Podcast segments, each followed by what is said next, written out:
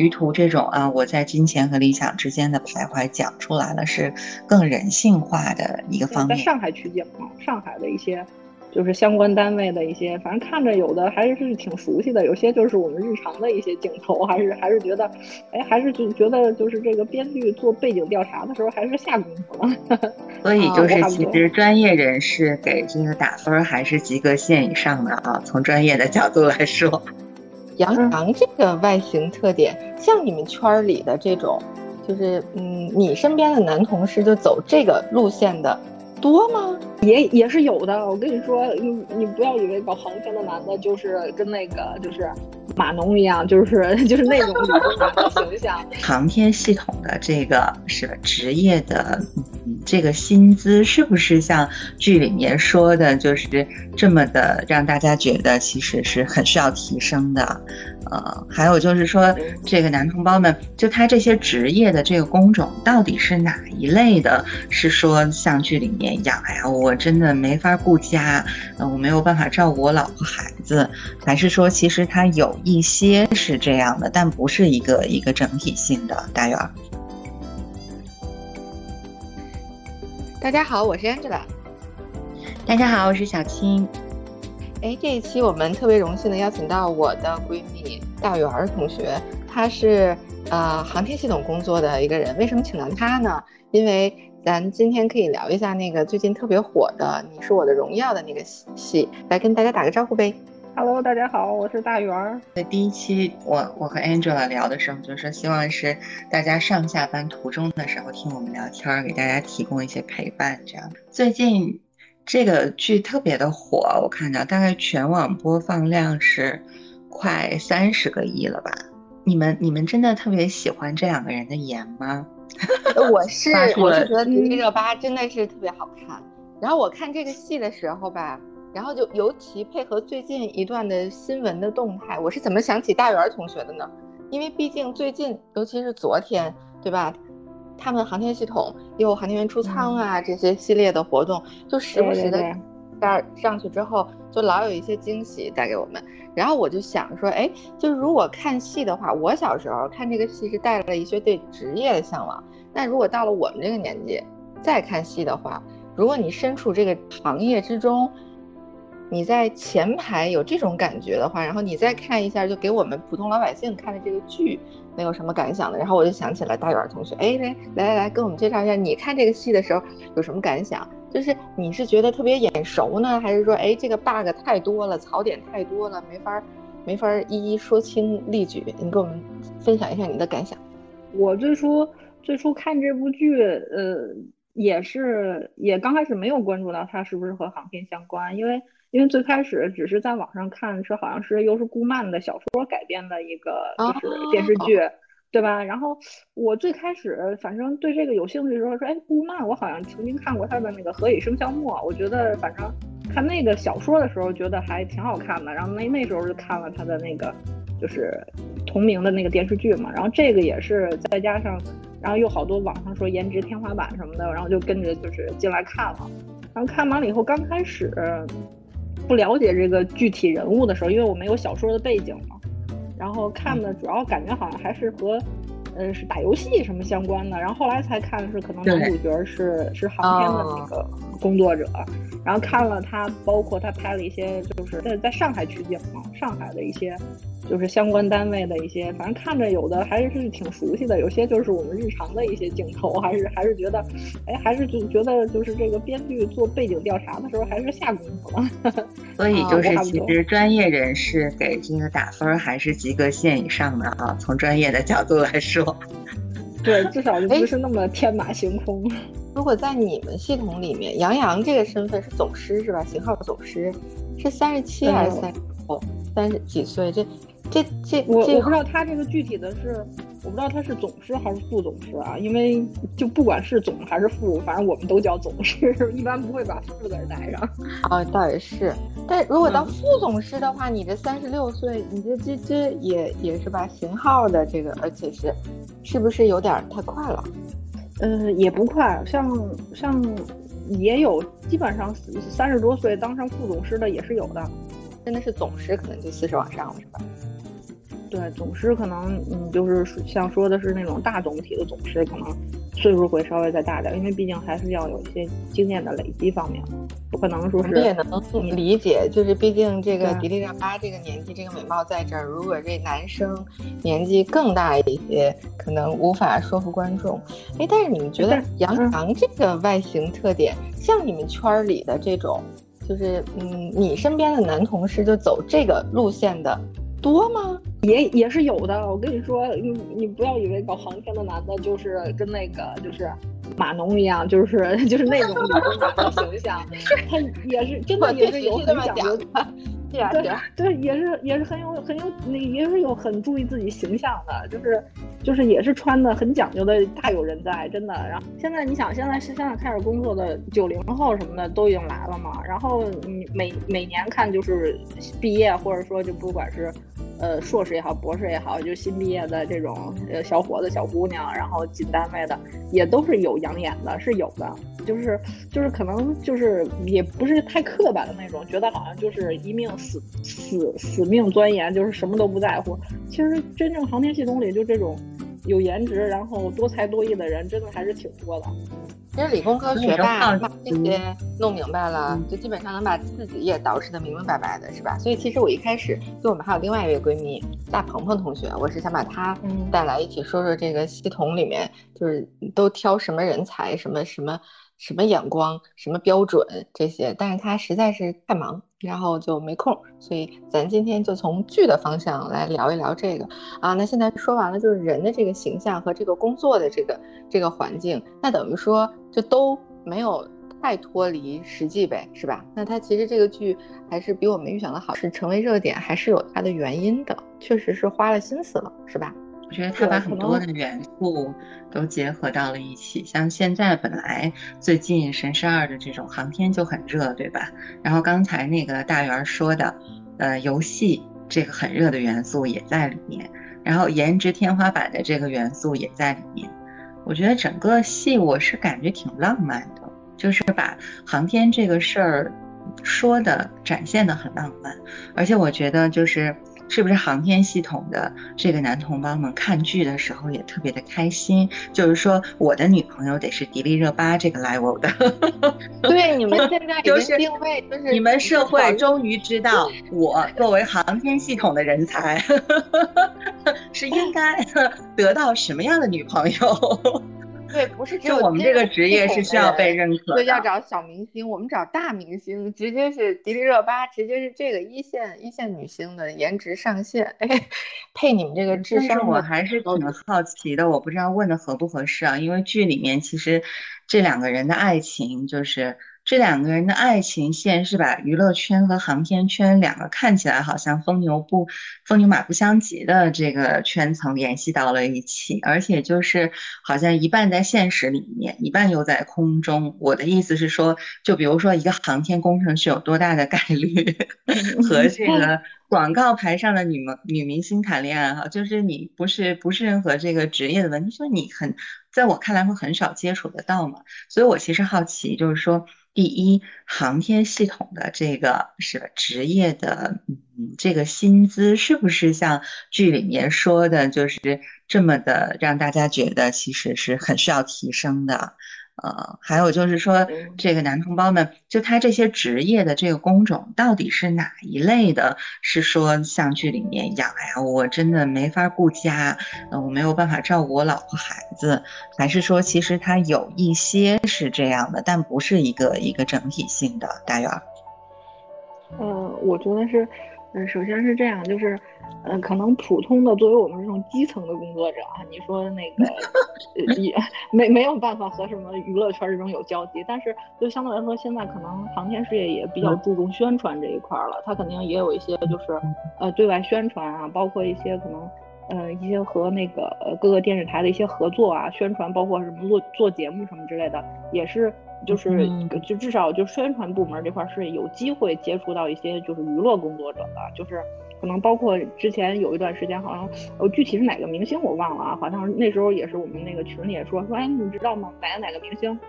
好像来过来录制一个什么宣传片儿，然后说说进院了，到哪儿了，说要想去看可以看，然后说就所以我觉得可能就是说有一些就是相关工作的人，或者说要再高层一点的，就比如说他需要宣传什么的，可能还是能和文娱圈儿就是做做一些接触的，包括我们有时候一些比较大的活动庆典啊，有的时候可能会邀请一些就是嗯演员，比如来唱歌啊，来表演啊，我觉得肯定还是有一定渠道可以接触到的。然后也也包括也包括像像那个之前也在我们航天口工作的一些比较大的领导，后来不也都就是调到各省去当那个当对吧是吧？就是对，直接用英文接受采访了，特别高级。嗯，对对对。然后那个就像这种呢，不也就都是和比如说像一些电视台的一些呃或者说娱乐圈的一些可能比较有名的演员，肯定。我觉得肯定也是认识的，相嗯也是能相互认识的，有这种渠道，这种对，其实并不漂浮，只是只是我太底层了，可能不是不是，就以前可能咱们没有关注这些，然后通过这个片儿，可能哎你才想到这个，就是想想到这个，才觉得可能。呃，就是会会有这方面的一个一个感想吧。确实，我真的实不相瞒，就如果之前提到这些的话，我可能脑海里浮现的是两弹一星、元勋之类的。对对对，就是就是，因为大家刚刚开始想航天，都觉得啊好高大上啊，就是那种好像普通人就是够不到的那个阶层，觉得是高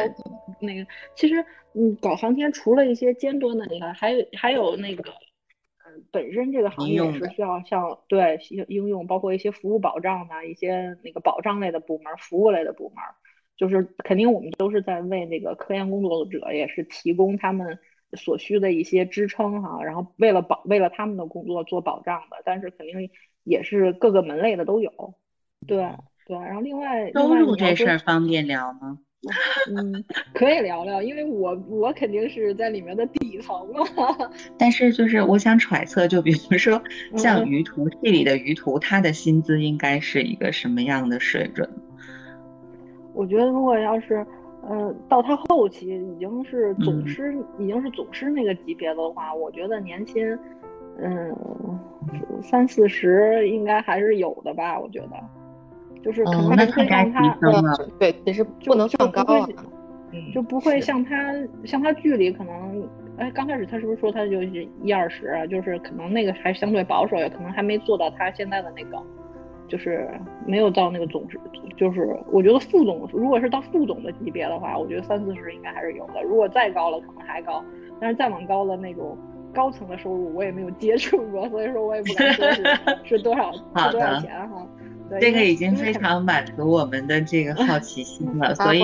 我我现在对我现在觉得网上说的很有道理，就是这才是该追的星，他们的待遇值得大幅提升，真的，因为我觉得那个高精尖程度是很高的，对吧？你要哎，做这个，大儿觉我我打断一下，我这说完薪资之后，这保障的部分我还有一好奇的，就是现在住房的部分，你们是不是是是租，是给员工住免费住呢？宿舍呢？还是说？呃，给他一个福利房的一个机制，就是让他就是住的住的组织解解决这一块嘛。啊，你就说他那个小区哈，这单位那个买房，现在我们是我们是这种的，现在也是，嗯呃，目前哈，就是单位也是还是有那个呃盖房的，但是盖房了以后，他是按名，就是他是有那个。有数的，你知道吧？而且是对大家的整个整个大的一个系统啊，对对对，对大的系统，可能每一个每一个具体的每一个具体的份都是这个原则，就是按着这个排队往下分，是吧？对，单位是比如说，对对对，假设你们单位给了，比如说九十个指标，那你这九十个指标，你们就在单位大排队，排队你排上了以后，然后他会给你一个，就是肯定比咱们市场的房价要便宜，但是也是一个。一平米多少多少钱的，然后你你自己去选房，然后选完房了以后，就是你自己看嘛。选的时候你也可以放弃，如果你要觉得户型不合适的话，因为你肯定是按照你的排队顺序去选嘛。如果选不上你满意的，他就有人就不要了嘛。然后也是按这个来买的，买完了以后可能就是也都是期房，然后过几年以后房子建好了以后你才能住进去，是应该是这样的。明白。所以说就是对描述一下，就咱刚才说的啊，除了薪资之外，薪资是是嗯每个月到手的，然后到最后呢，可能因为组织对于这些人才的福利保障，就肯定后勤啦，帮你解决一些后顾之忧或者是什么的，对这些真的高精尖人才，他让他的住房方面也有一些特别的安排，或者是让你一时的住，或者是长久的给你一个。非常实惠的解决方案，其实这个也不在薪资里。但如果是民企或者是我们这种就是完全市场化的行业、企业、公司，其实是没有这个的。哎，之前我记得我们私下就是带员说的时候，就是你们的就是一线的技术工种的人员，他们如果跳槽的话，方向可能是国内的那种特别知名的深圳那边的大企业。哎，我能说名字吗？就是华为啊之类的这种。这个现在还存在有有有这个情况吗？嗯，肯定是有的，因为嗯，人才流失还是有的，而且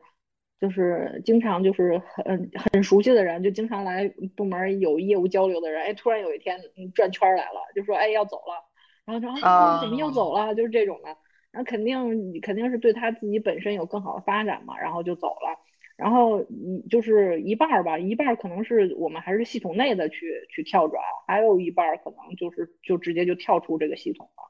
我觉得大部分走的话还是人员流动的比相比以前是更频繁了，还是呃还是比较稳定的，就是一样的速率在，没有什么大变化。我觉得反正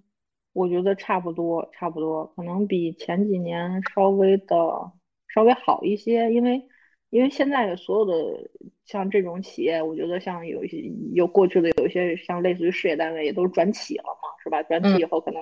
可能有好多过去类似于有一些就是派遣员工啊，就是外聘的那些，像现在可能和以前所谓的正式员工也开始走这种什么同工同酬了，可能可能相对来说还会好一些。但是就是这个这人人才的流失率还是有的，就是像当然也有一些就是。呃，在国外发展的很好的，然后也回国，然后为祖国的航天事业效力嘛，也有这种，但是也有那种，也但是但是也真的也有，就是后来也是了解了以后，可能跳走了以后，真的就是不干这个行业，可能真的是，就是一比如说去卖保险啊，或者怎么着的，就可能是就是能挣更多钱的这种，这种也有，也也会存在的。嗯，我觉得这个其实是个很大的问题了，因为像刚才 Angela 说的，就是薪资是一个部分，但是有另外一个保障。那所以其实我们的这种航天国家的航天事业还是举国体制，是吧？从宏观的角度来讲，应该还是一个举国体制，所以可能没有办法完全的用市场化的标准去衡量。所以身处其中的人。嗯，可能就是自己的一个发展和自己的选择，所以近两年我们也在提，比如说科技的这个新型举国体制要改革，包括这个科技的这些行业的机制体制需要更更先进，呃，给更多的这个让社会吧，就是让社会给这样的人，给这样的高精尖人才更多的认同感。呃，还有一件事我想起来，就是我跟大圆我们初中高中的这个生活的半径啊，就是。甘家口啦，航天桥这附近，就这个地这一大片地方，包括中关村，其实我们从小长大这个这个这个地方这居住环境，以前觉得那个普普通通很正常，但你现在其实回想起来，是那个年代为了保障归国人员，然后回来报效祖国，给他们专门建的。就马路东边，就甘家口那边是有一有一大片那个红砖的房子的，然后包括。啊，航天那过去可能是就是苏联，好像苏联帮着一块建的，苏联专家一块建的。对，你们你们总部那个旁边那你们那大院那里面，就是原来那个像像特别厉害的很多两弹一星的元勋都还有那个也是那那片红砖小房，就你们航天那个大院那个，其实都是不高的红砖楼，都是在那个年代就国家极尽所能的保障了他们的住房，可能后勤上面也是费了一些力气，包括。呃，后来前些年啊，就是在北京的美食圈刮起了一个怀旧旋风的那个中关村茶点铺，就是在那个嗯，大圆知道吧？那个其实当年也是在供应特别匮乏的年代，为了保障给这些留学回来的人和那个在就是帮我们建设的这些外国专家，给他们专门保障的那么一块地儿。现在大家可能觉得这些地儿啊，没有新式的那些好吃。但是那个年代能弄起这个，就是挺不容易的了。但为什么有这个呢？就是国家真的是要保障这些人才，就就是你还像你原来在生活学习在国外的时候那个环境一样，这个是当年其实保障的非常好的。其实怎么说，你专业性更强吧。就是你航天是高精尖的工程嘛，那不是一个，你即便是你学了这个专业，我相信你进到这个系统里，仍然需要经过漫长的这种职业的锻炼和打磨，对吧？嗯，完全是衡量标准，就我觉得这个标准也很难市场化的去衡量。嗯，说实话，我也了解一点点其他国家的这种体制，比如什么，我记得之前有人跟我讲过的，像美国或者加拿大有这种。所谓的政企跟投，就是他先让企业去做一点点的这种市场化的探索。如果政府机构觉得这个方向确实是可行的，那我再砸一大笔的钱进去。所以，其实这类的行业它。具有一定的特殊性，我觉得很难，就是完全套用一个普通的一个职业衡量标准，普通的市场化的衡量标准。但是去讲了，比如电视剧把于途这种啊，我在金钱和理想之间的徘徊讲出来了，是更人性化的一个方面。因为对他来说，是他不是说这个行业不好，他是就是他本身掌握的这个金融方面的这个才能，他有的这个才能是可以在市场上去制。换出更大的价格的，对吧？更好的待遇的，但是他选择他的理想了，是这样的一个一个选择。那我相信，就航天系统里的很多人，高精尖人才，其实也有，就是也有能力在市场上获得更多的这个更好的这个待遇。因为现在，比如说很多的这个券商投科技股什么的，他很喜欢要这种复合背景的人，就是有这种理工的工程类的背景的人，因为他们是真正懂。专业知识的可以看懂，就是或者说至少可以判别出啊，在这个市场上面，现在从事相关行业的这些企业，到底哪一个人真的是在产品上面啊，在这个可持续上面、可持续的这个发展上面是有前途的。嗯，所以电视剧里面，嗯，可能魅力是在于就是有。有一些现实性的东西，然后也有很多升华性的东西，让大家感受到这个行业的魅力。好，今天聊得好开心，今天就到这里，然后请大家继续关注我们的关外吧，然后我们下一期再给大家带来更精彩的内容。好啦，拜拜，好，拜拜，拜拜。